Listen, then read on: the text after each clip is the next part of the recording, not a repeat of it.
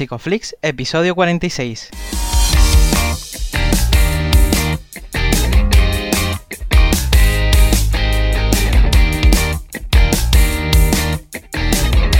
Bienvenidos a Psicoflix, un espacio de psicólogos para psicólogos, un podcast donde entre todos buscamos ser cada vez mejores profesionales de la psicología. Aquí hablamos de todas las estrategias, técnicas y noticias de la psicología contemporánea, pero siempre con la evidencia científica que nos gusta defender. Hoy estamos a 20 de febrero y estamos emitiendo nuestro episodio número 46, en el que vamos a hablar del conductismo en la universidad. Pero antes, recordaros que en psicoflix.com podéis registraros de manera gratuita y estar al día de todas nuestras novedades.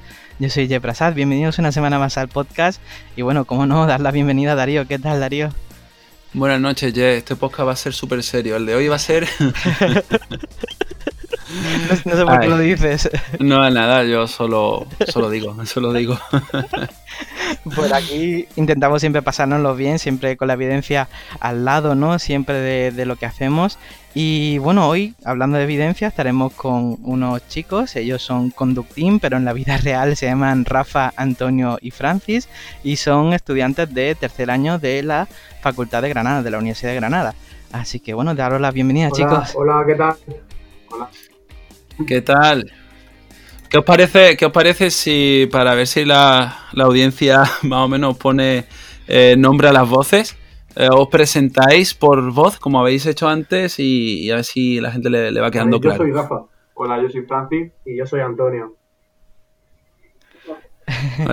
La verdad que en frecuencia más o menos, y esto lo ponemos en el espectro, tenéis voces bastante parecidas, así que bueno, pues improvisaremos.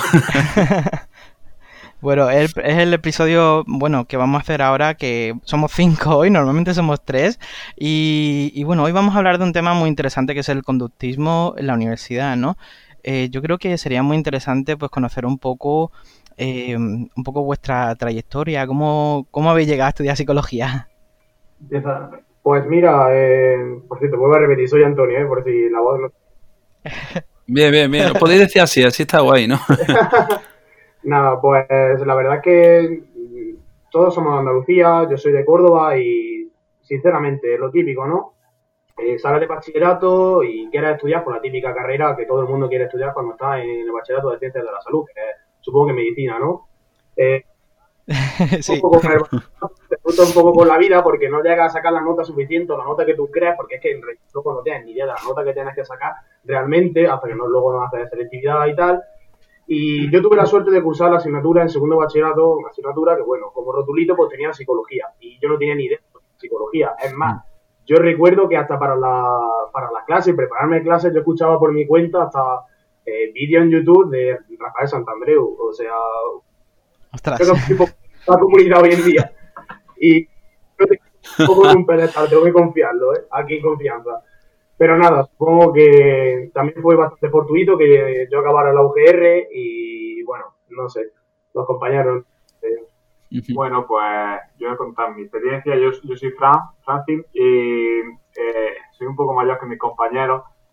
Es cierto que, como que, ya sé, claro, eh, al fin y al cabo es la, influencia del ambiente que me ha llevado a, a estudiar psicología porque de pronto alguien en tu familia, alguien de tus amigos te dice, hostia, pues se te da muy bien escuchar, lo haces muy bien.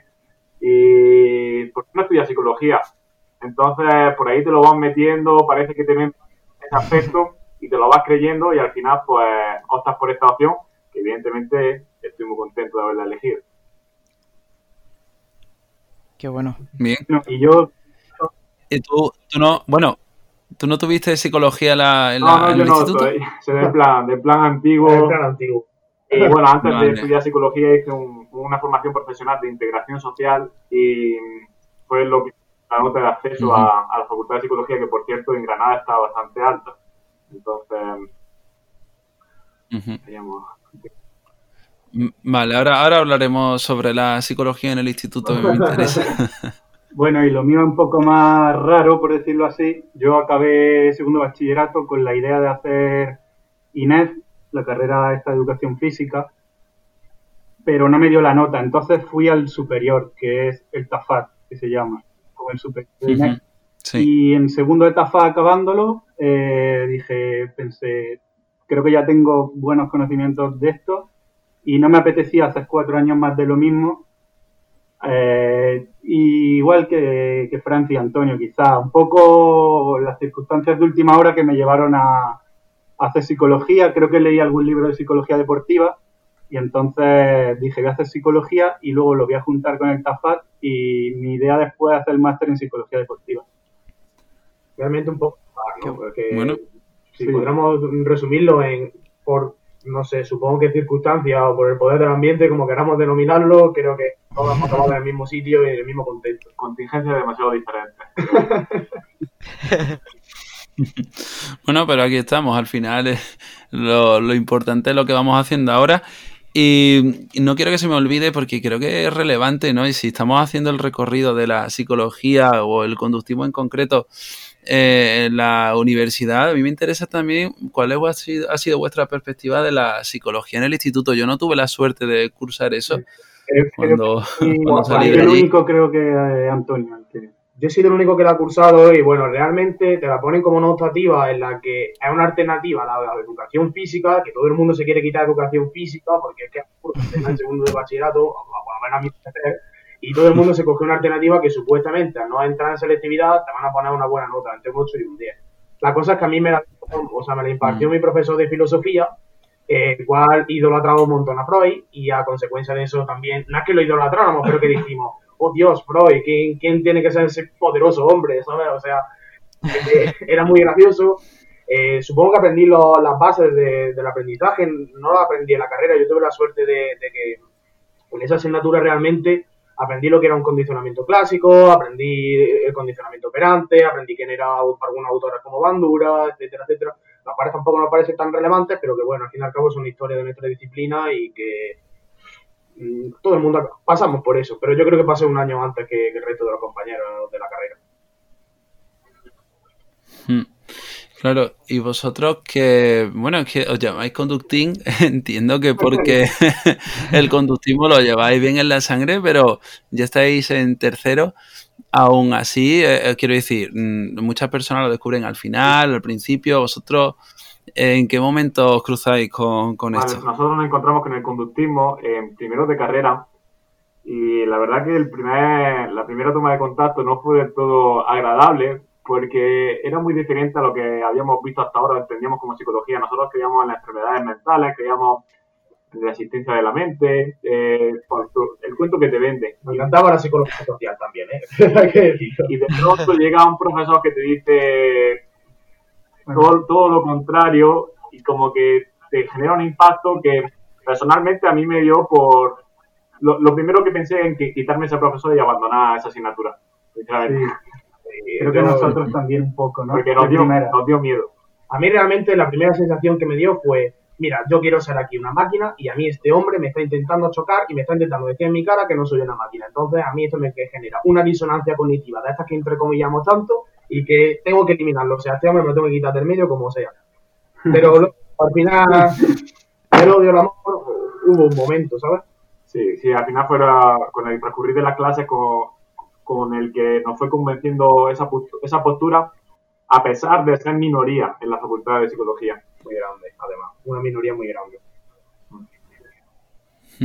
Además, noto cierta ira en esto. Cuéntame esa frustración. Bueno, eh, respecto a lo de la minoría, supongo, ¿no? Eh, realmente creo que también, eh, por lo menos a mi parecer, hay como una crisis de perspectiva, sobre todo en todas las facultades y, claro, la que nosotros damos clase, que es la de la UGR, la de Granada.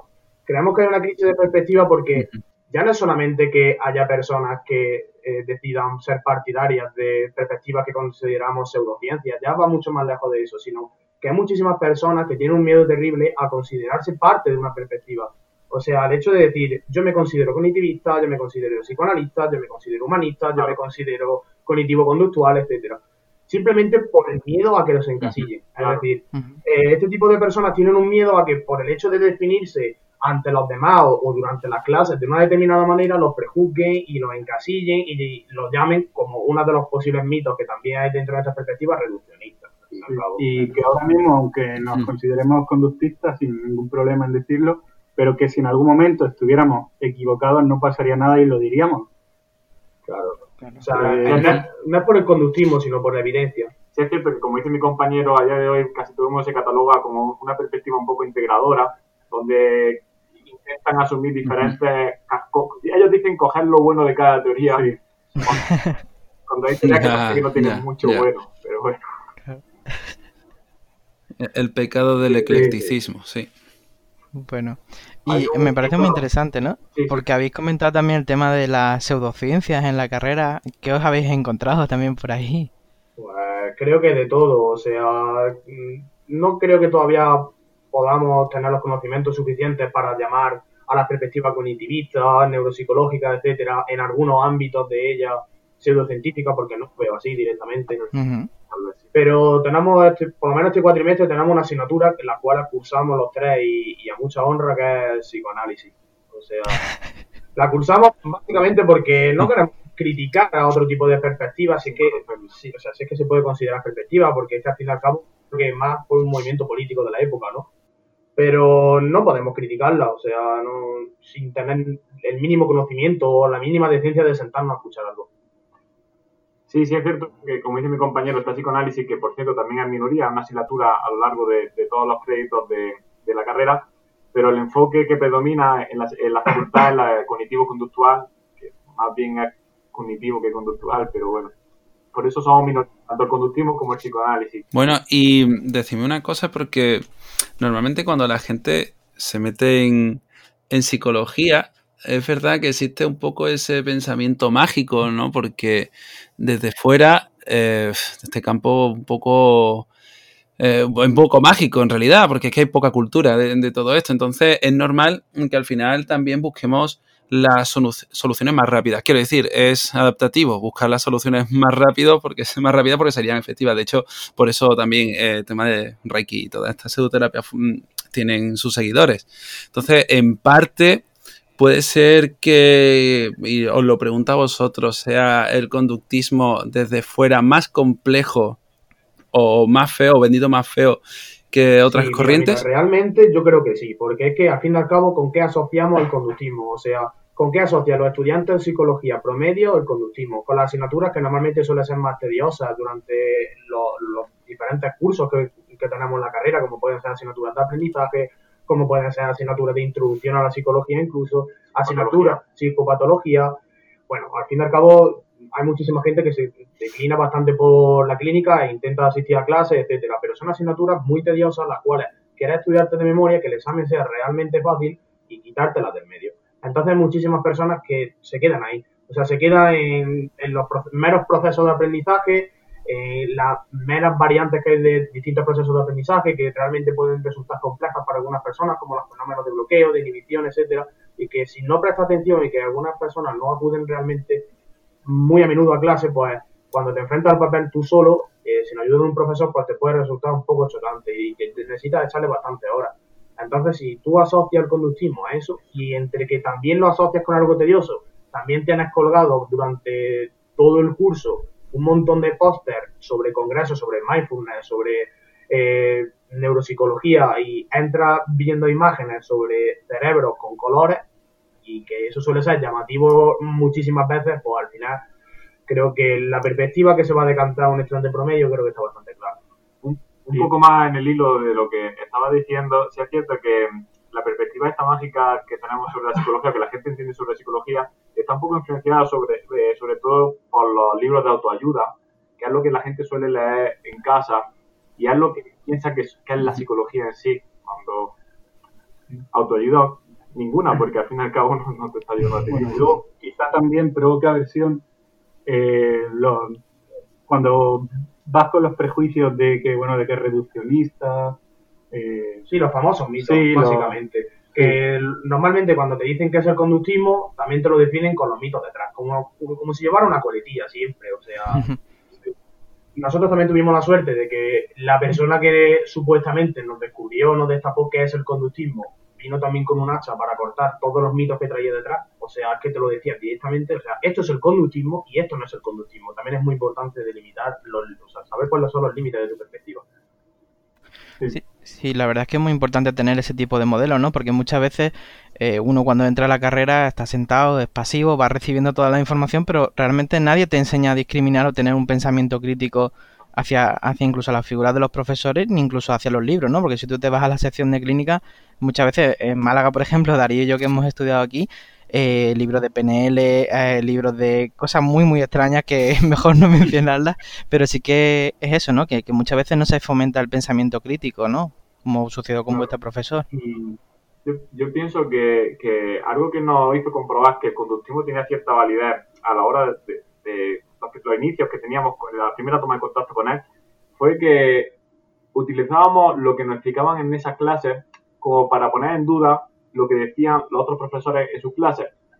Y entonces veíamos que nos poníamos en un serio aprieto y sin embargo no, no tenían respuestas para todo. Es, eso creo que fue un punto importante para, para darnos cuenta que el conductismo tiene mucho que decir. Otro punto también, porque yo pienso que nuestra perspectiva está muy ninguneada en la UGR, viene del palo de atacamos a la persona y no atacamos a los argumentos.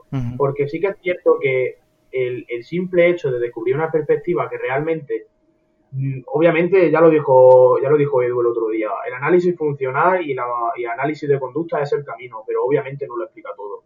Pero realmente cuando te encuentras con una herramienta tan tan útil y que te sirve para explicar la gran cantidad de contingencias a las cuales hace que mueva nuestra conducta eh, y sobre todo ser un estudiante primero que la gran mayoría de nosotros tenemos 18 años puede ser que en algún tipo de momento criticamos otra perspectiva desde la prepotencia.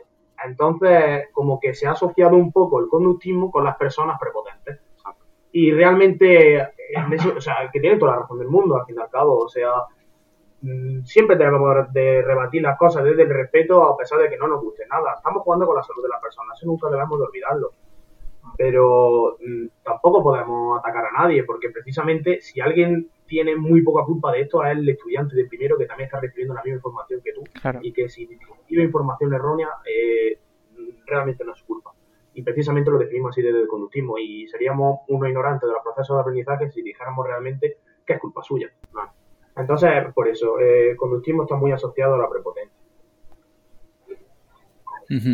¿Cómo es, eh, tengo curiosidad por cómo es eh, vuestra relación ¿no? como, como, equipo y como divulgadores eh, en vuestra propia clase, ¿no? Con vuestros propios compañeros y compañeras. Nosotros tres nos hicimos amigos desde primero, nada más, nada más entrar a la carrera. Y después Conductín nace en abril de 2019. coincidimos los tres en una asignatura de psicopatología y también en las prácticas y nos, nos estaba yendo bien, la verdad. Hacíamos las prácticas juntos y me acuerdo el día fue el viernes de vacaciones de Semana Santa. Se nos ocurre decir, pues vamos a hacer, oye, vamos a hacer un blog, vamos a meterle también el Twitter, el Instagram y tal, y a, ver qué sale, ¿por qué no?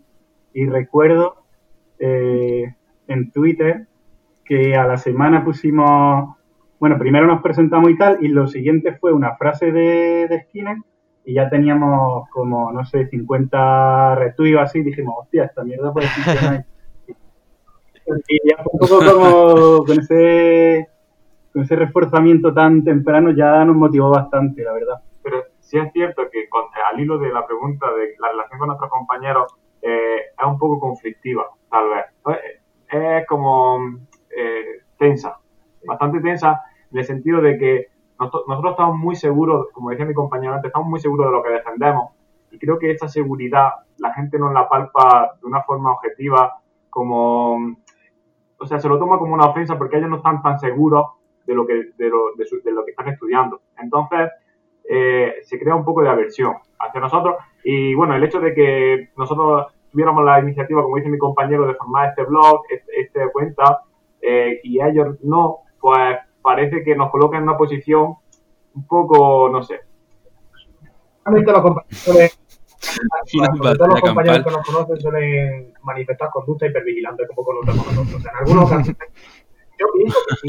O sea, realmente hay veces que nuestra opinión, cuando levantamos la mano, etcétera, para dialogar o debatir algo que, o intentar rebatir algo que han dicho los profesores que no estaban muy de acuerdo, realmente en más de una ocasión, después de nuestra mano levantada, suelen venir detrás otras manos levantadas. y eso no suele ocurrir con otros compañeros también. Claro, para rebatir justo lo que nosotros, mm. nuestro argumento, demás. Pero bueno, esto lo van a escuchar compañeros, tampoco queremos que...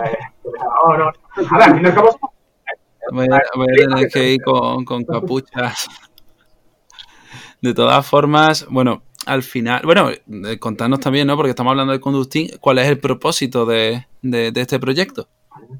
Yo, bueno, eh, de primera nace un poco así de, de casualidad, digamos.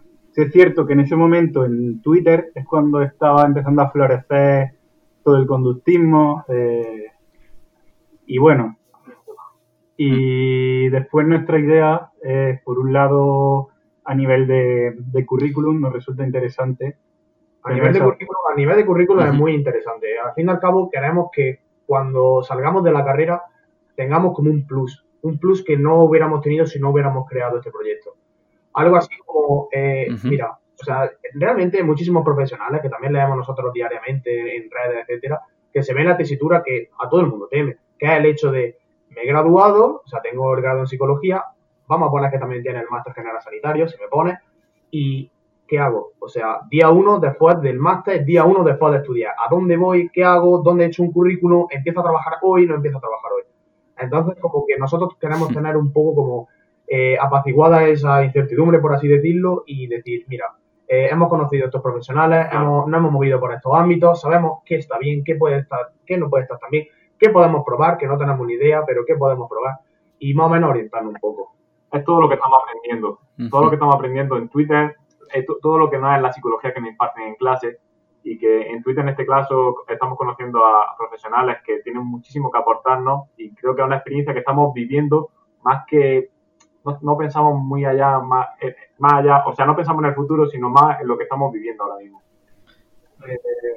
Sí, y luego también el hecho de que de repente, bueno, yo creo que nosotros nos, nos llevamos todavía en un año y creo que no esperábamos tener, la verdad, creo, ¿eh? tantos seguidores, sobre todo en Twitter. Más que seguidores. Y eso también, y, sí, y gente de calidad, vamos, psicólogos con mucho prestigio. Entonces eso también es bueno en cuanto que nos obliga a nosotros a no poner cualquier cosa, y eso nos obliga a leer más, a poner las cosas con las palabras exactas, porque bueno, claro, además luego te expone a que una coma mal puesta es una carta. Exacto. Al final estamos acostumbrados a leer todos los días muchísimos profesionales muy buenos en redes y dices, uff, o sea, yo quiero hacer lo mismo que esta persona, pero es que no puedo hacerlo, o sea, con menos calidad, al fin y al cabo. Y son profesores como te puede venir Edu el otro día o te puede venir un montón de profesionales que podríamos nombrar aquí ahora mismo, en los cuales se esfuerzan muchísimo en sacar hilos y muy importante, totalmente gratis y que me aportan un conocimiento que tiene un valor, yo creo que a día de hoy. Es cierto que no todo el mundo parte desde el mismo, desde la misma meta, o sea, desde el mismo punto de inicio, pero pero es verdad que, luego sí que hemos perdido, y yo me incluyo, en la facultad a lo mejor se ha perdido mucho el tiempo. Siempre, siempre digo a todo el mundo que, que, joder, que si se puede, si tienen el tiempo y los medios, eh, están en el mejor momento para exprimir eh, todo el contenido tanto de, los profesores, porque mm, los hay muy buenos en la facultad y también en cuanto a la, a la comunidad, es la mejor época para conocer muy en profundidad la psicología y ya no me voy a referir a ninguna corriente en concreto, pero, pero sí en general a, emprender, ¿no? A ser emprendedores del conocimiento o de la formación o, de algún proyecto. No sé cómo veis este espíritu emprendedor, sin entrar en el humo del emprendimiento, dentro de la dentro de vuestra promoción, de vuestra clase de, la facultad o de la universidad. Mira, realmente, así muy mal dicho. Yo creo que soy un flipado del emprendimiento, ¿vale? O sea, creo que soy una de las típicas personas que siempre está eh, intentando aprender nuevos modelos de negocio. O sea, va muchísimo más allá de la psicología. El hecho de, siempre me hago todas las preguntas, aunque sea muy poco lícito y muy poco ético, incluso visto así, pero me levanto muchísimas mañanas y digo, ¿cómo puedo hacer dinero con los conocimientos que sea? Es decir, ¿cómo puedo hacer dinero desde la, psicología? Entonces, eh, al fin y al cabo, eh, exponernos a crear una red social en la cual eh, podemos llegar a tener una audiencia y la cual nos permite en el día de mañana de decir, oye, que quizás podemos vivir de esto, o quizás podemos extrapolarlo a otro sitio, que podemos generar contenido audiovisual y igual pues, nos permite vivir desde la psicología desde, una, desde un punto en el que a lo mejor nadie lo ha llevado y que sería por lo menos para mí un sueño, porque es que yo vivo así las cosas, pero bueno. Pero si es cierto, Darío, que la carrera no es solo la asistencia a clase, no es solo prepararse unos exámenes. Yo creo que es una experiencia, como bien dice, de cuatro años, que habría que exprimir al máximo en cuanto a cursos de formación, el tema este que hemos hecho nosotros de emprender una, una cuenta de divulgación, pero puede haber otra serie de alternativas que te haga vivir la experiencia de la psicología, o sea, de la carrera, de una forma más amplia y yo creo que más satisfactoria, ¿no? Yo, yo quería preguntar por esto, de hecho, o sea, ¿qué, ¿qué, otros recursos o qué vías de información os han sido útiles para aprender sobre psicología dentro o fuera de la universidad? Pues mira, realmente contenido audiovisual no hay muchísimo. O sea, contenido en YouTube sobre psicología mm, puedes pararte a mirar. Supongo que hay unos cuantos vídeos. Eh, los chicos de Walden 2, por ejemplo, subieron un vídeo y también que subieron algo más, ¿no? Pero al fin y al cabo hay muy poquito contenido. Eh, el programa de, Olga, o sea, el programa de Olga también es muy bueno. Así manejo vosotros mismos y al fin y al cabo ha sido más eh, contenido en, en hilo de Twitter porque es que en Instagram tampoco hay un gran movimiento de psicología, es decir, la comunidad realmente de psicología se encuentra en Twitter y no se encuentra en Instagram. Es como si hablamos de la comunidad, la comunidad fitness, la comunidad fitness no existe en Twitter, solamente existe en Instagram. Pues pasa el caso contrario con, la psicología. Y realmente son los, podríamos contar números de unos 15, 20, se me apuran 25 profesionales, los cuales ya van más allá también de la psicología, cuentan su día a día y cómo viven ellos la, la vida del psicólogo, entre comillas, su actividad profesional, denominémoslo como queramos, y básicamente esa ha sido nuestra fuente de información. Luego, al fin y al cabo, eh, esas cuentas derivan a enlaces eh, externos, los cuales, por ejemplo, Psicología Conductual eh, tiene, la cuenta se llama así, Psicología Conductual tiene muchísimos artículos de, de María Jesús Prosán, de, muchísimos, o sea, de muchísimos autores. otro tipo de cuentas que también publican sobre interconductismo, que también nos está interesando un poco últimamente. En fin, enlaces externos. Claro, al final, bueno, es que Twitter es una red social que invita a la, comunidad. Instagram está un poco más enfocada en el, en el individuo en sí y en el, en el contenido del individuo. Entonces, es natural que sea Twitter quien, quien permita esto. No sé eh, si, por ejemplo, la idea de en Facebook ya cada vez la cosa se abandona más pero es verdad que a lo mejor en Twitter, como no de, al final estamos hablando de muchas, muchas variables aleatorias, ¿no? Como no des con esa persona que de repente retuitea ese contenido que resulta que a ti te interesa. Yo hasta no hace mucho estaba muy ausente de Twitter. De repente entro y veo que no sé quién retuitea tal y, y de repente empiezo a descubrir un mundo bueno, y si yo no, no lo hubiese, o sea, no hubiese visto ese día Twitter por lo que sea, o no hubiese visto a esa persona, no habría, no habría visto toda esa comunidad. Entonces, mm, a mí siempre me preocupa un poco que, que, esto no esté, por ejemplo, dentro del sistema educativo o que no sea más accesible de primeras a todo el mundo. Porque ya estás obligando de alguna manera a una persona a utilizar una red social para estar eh, bueno, acercándose a lo mejor a una corriente que le llena. No sé si vosotros habéis pensado de alguna manera eh, en crear algún tipo de directorio, plataforma o algo en relación a Conducting, en cuanto a, al análisis de la conducta. Eh, realmente ya es, generado... que o sea, sería nuestro blog, o sea, fue la plataforma con la que inició Conducting en la cual eh, normalmente solemos publicar eh, rollo, o sea, realmente nos hemos referenciado de otro tipo de plataformas, mm, de blogs también, como puede ser también el blog de Ramón Noguera, en la cual publican eh, artículos de fácil lectura, bastante más extensos de lo que podríamos publicar en, en, Instagram y sobre todo en Twitter por, la limitación de los 140 caracteres, etcétera, pero también realmente sea, sea muy tedioso. O sea, desde desde ese punto de vista eh, ya se podrían llevar a otro tipo de, plataformas muy diversas. O sea, nosotros hemos tenido ideas muy comunes en las cuales a, día de hoy apenas son muy factibles, pero lo típico de crear plataformas de contacto con otro tipo de psicólogos, de, o sea, al fin y al cabo te hace la pregunta. Tú le puedes preguntar a cualquier amigo tuyo le dices, eh, ¿quieres ir a un psicólogo hoy? Eh, ¿A dónde vas? Y este psicólogo, pues, o sea, esta persona o este amigo tuyo te va a decir que no lo sabe, que le va a hacer una pregunta a sus padres, a sus otros amigos, etcétera, para ver si alguno de ellos ha ido al psicólogo antes. Entonces no existe ningún tipo de plataforma, pues sí existe, claro, ya cuando investigas sí, pero no existe ningún tipo de plataforma la cual tú puedas acceder directamente y puedas contactar con cualquier psicólogo cerca en tu zona que también tenga rewins, que también tenga eh, un, listing creado, que también tenga valoraciones, etcétera, etcétera. Y claro, sí que existe una plataforma, porque ya cuando te, te pones a investigar un poco, que se denomina Mundo Psicólogo, si no me equivoco, son bastante buenos, pero al fin y al cabo eh, son proyectos que podríamos intentar llevarlo a nuestra manera. Claro, es complicado, ¿no? Sobre todo cuando al final este tipo de plataformas también funciona por posicionamiento, su modelo de negocio está basado en el pago, ¿no? Por suscripción. Entonces, quien mejor se posiciona también tiene que ver con los pagos y las estrategias. Yo, bueno, me refería a algo que permitiese generar más comunidad, ¿no? Está aquí Sabec también, eh, pero que sea más accesible a nivel, yo no sé si un foro podría ser viable como tipo Reddit o 4 pero de, análisis de la conducta. No lo sé, eso, yo soy un poco friki en todas estas cosas y solo se me ocurren ideas que lanzar. Ah, pero bueno, esto, esto lo, dejamos tal vez para, para un podcast entero. A mí me interesa también saber, porque eh, no, sé quién exactamente, si, o si los tres habéis tenido una, estancia en eh, Argentina. No, he sido solo yo, Rafa.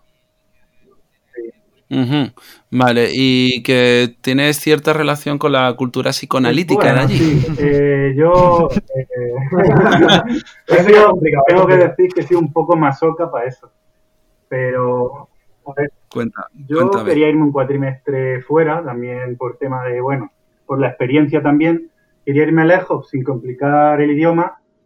Y luego pensé, pues mira, voy a ir a Argentina y voy a intentar descubrir el psicoanálisis desde dentro eh, lo que pasa es que sí es verdad que la universidad en la que a mí me eligieron eh, era más moderada en ese sentido. Y luego que tuve tres asignaturas, dos de neuropsicología y otra de filosofía, entonces tampoco me pude empapar muchísimo, como para saber bien desde dentro cómo se trabaja allí con el psicoanálisis en la universidad. ¿Cómo, viste el ambiente allí?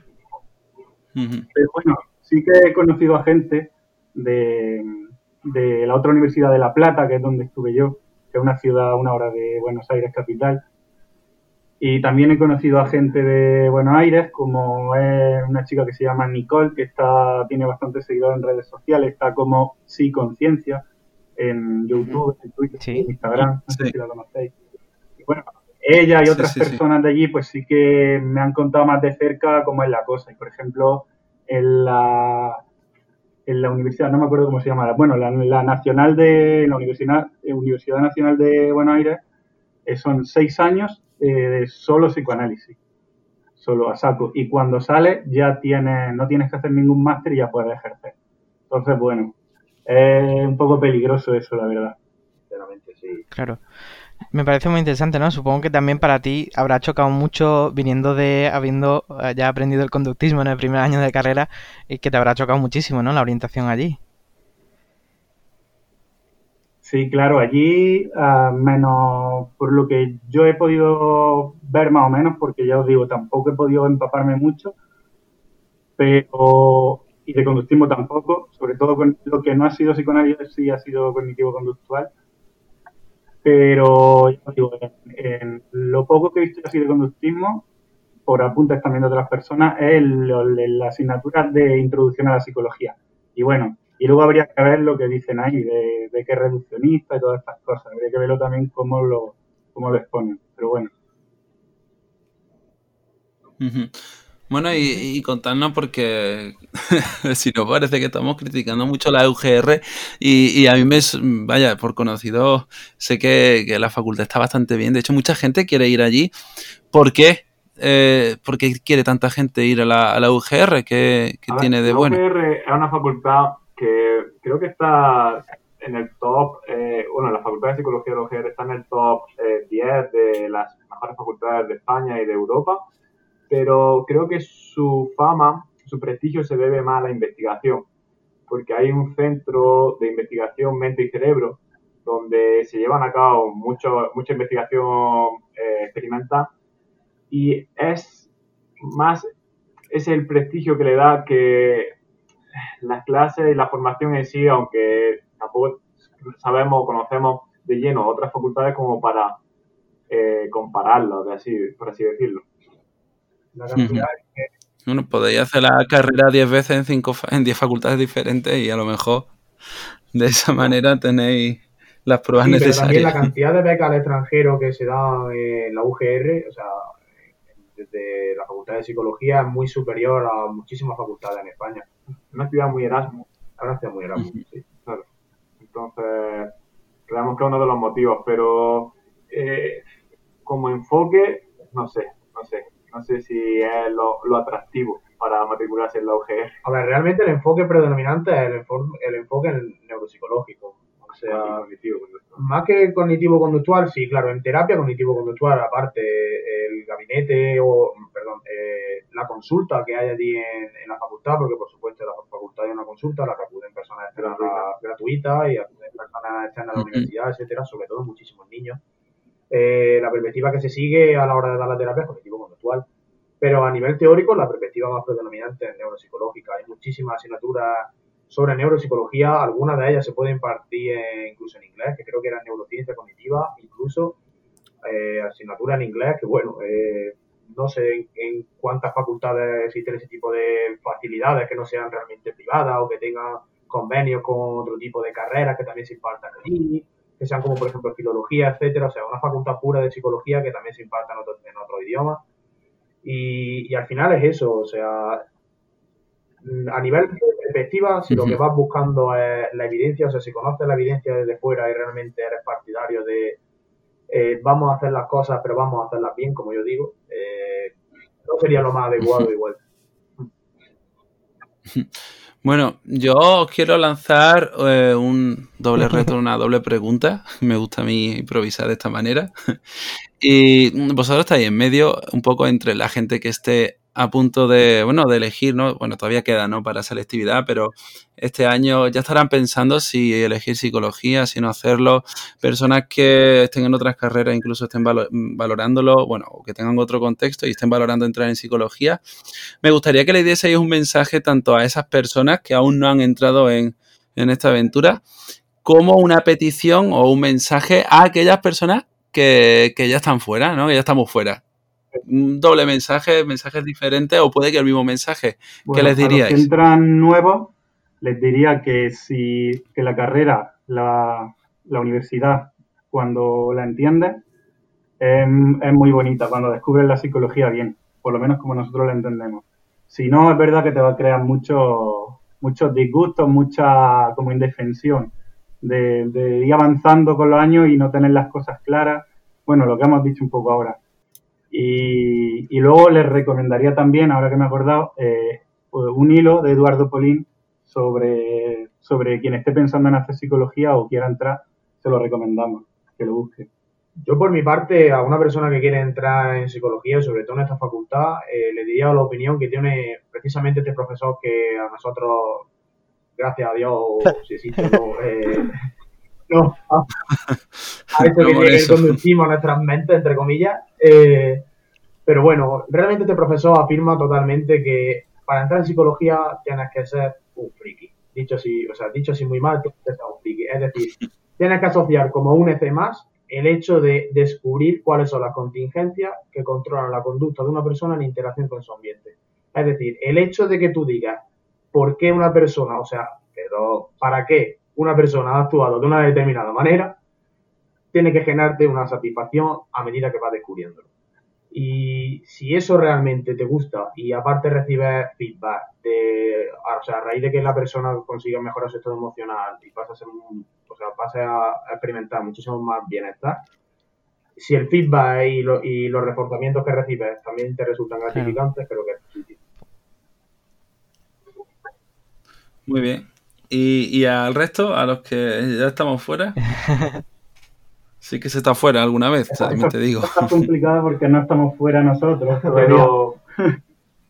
No, pues precisamente porque aún no estáis fuera y estáis en el puente. Que, que hay esperanza, o, eso queremos, queremos pensar, pero creo que hay que reclamar nuestro puesto. Creo que eh, no tenemos que dejarnos pisotear o menospreciar por, por otras perspectivas o otra forma de trabajar la psicología, como puede ser la psiquiatría.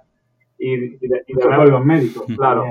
Entonces, creo que es momento de luchar y de reclamar un puesto y de, y de no rendirnos. ¿Y qué creéis que pueden hacer los psicólogos, las psicólogas que ya están por ahí ejerciendo y haciendo sus cosas por los estudiantes universitarios? Mira, realmente, o sea, eh, si yo fuera, o sea, si ya tuviera el máster en general sanitaria y tuviera un gabinete a mi disposición para trabajar un número de horas con un número de pacientes determinado, o sea, eh, diría qué personas están interesadas en clínica y qué personas están indispuestas a venir de oyentes a una terapia real. Porque lo único que se imparte en la universidad son roleplay, lo cual agradecemos muchísimo cada vez que se hace. Y lo, incluso hasta los contamos como una proyecta, en plan, hoy hemos hecho un, un roleplay y ha estado súper chulo, tal, guay, pero acudir de oyente a una terapia real, o sea, es como si tú lo único que haces durante toda tu vida es entrenar eh, jugando a fútbol en el campo de tu pueblo, pero te llevan un día al Bernabéu, o sea, es que no tiene color, es que no tiene color ninguno. Y, bueno, así por otro lado, eh, los profesionales de fuera también diría incluso que, ¿por qué no? Pues, generar contenido y contar su experiencia, yo he visto también muy pocos que lo hacen. O sea, nos cuenta muchísimo como su día a día, pero yo creo que la parte oscura de la psicología de hoy ha venido tal paciente y me ha ocurrido tal cosa, lo cual hay que tener un poco de cuidado o hay que hacer esto si no quieres que te vaya mal empresarialmente y económicamente en un gabinete. Por así decirlo, los trapos sucios de la psicología se cuentan muy poco. Y me gustaría muchísimo que hubiera gente formada que, también lo verbalizara. Sí, de hecho nosotros lo vemos igual que vosotros, ¿no? Y cuando terminamos la carrera estábamos como, bueno, y seguimos, yo creo que en muchos casos perdidos, ¿no? Y de hecho nosotros en Psicoflix queremos sacar un grupo de supervisión online donde se enseñe directamente a, a cómo actuar, ¿no? Cuando viene un paciente, porque estamos muy perdidos, no sé cómo lo ves tú, Darío. Bueno, al final mm, son una serie de habilidades que difícilmente se enseñan eh, en la carrera e, e incluso en el máster, a pesar de, los buenos intentos que se puedan, que se puedan tener. Entonces, un seguimiento también, porque una vez acabas la carrera, acabas el máster y acabas lo que sea, a volar libre. Y que no haya un seguimiento ahí, sí que ese seguimiento se tenga, si acaso, por iniciativa propia, ¿no? Nosotros que tenemos nuestro, yo tengo un grupo de supervisión y demás, y nosotros nos apoyamos, luego también conoce a, referentes, les preguntas y tal, pero de nuevo está sujeto al azar y no me gusta que las cosas estén sujetas al azar. Es interesante porque en nuestra universidad eh, creo que son dos o tres profesores contados, ¿no? Los que han hecho o han intentado hacer roleplay o simulaciones como en una clínica real de terapia, sí que te cuenten realmente qué es una terapia, cómo se tiene que actuar una terapia y qué es apropiado hacer una terapia y qué no. al final la, información de los libros está en los libros, o sea, luego a la hora de actuar uno necesita esas habilidades, ¿no? Y exponerse en la vida real a todo eso. Nosotros pensamos que, tal vez se debería enfocar esta carrera de una forma más práctica en el sentido de eh, no, no, darle un cuatrimestre solo a la formación de práctica externa, sino hacerla de forma más continuada a lo largo de, la carrera. Yo creo que todos los años se debería intentar buscarle un hueco a, desde primero ya. Sí, porque tal vez cuando llegue ese, momento en cuarto, que suele ser a la hora de terminar la carrera, pues todo el contenido que no, que no se ha aplicado de forma práctica se suele, se suele ir, se suele ir. Pues bueno, Darío, estamos llegando ya casi al final del episodio. Eh, ya que hemos hablado de Twitter y de las redes sociales, ¿dónde os podrían encontrar a vosotros? Bueno, pues nosotros estamos en Twitter y en Instagram como arroba conducteam, que es un juego de palabras con el inglés que sería escrito conducteam. Eh, y luego tenemos, empezamos en un blog, pero ya podemos anunciar desde aquí en primicia que lo vamos a cambiar a una página web que se va a llamar conductim.com. Genial. Vale, tenéis el dominio ya cogido, ¿no? Que tenéis el dominio ya cogido, ¿no? no veo, a alguien comprándolo ahora mismo y vendiéndolo. Alguien avispado estará por ahí. Pues chicos, agradecemos muchísimo que hayáis venido por aquí. La verdad que yo creo que servís de modelo para mucha gente y seguir haciendo el trabajo que hacéis que, es muy chulo. Muchas gracias por darnos esta oportunidad. Muchísimas gracias. No, hombre, para eso estamos nosotros. Muchas gracias a vosotros. Y bueno, no vayáis muy lejos porque la semana que viene hablaremos con Carla Palafox sobre la terapia dialéctico-conductual y recordaros también que ella estará el día 29 de sábado, si no me falla la memoria, en las jornadas psicosanitarias en la Universidad Autónoma de Madrid. Así que si no la queréis perder, podéis buscar en las redes sociales, pondremos eh, la jornada y los programas. Y nada, nos vemos el próximo jueves con Carla a las 8 de la tarde con una nueva entrevista aquí en Spotify, en iTunes y en iBox. Hasta luego. Hasta luego.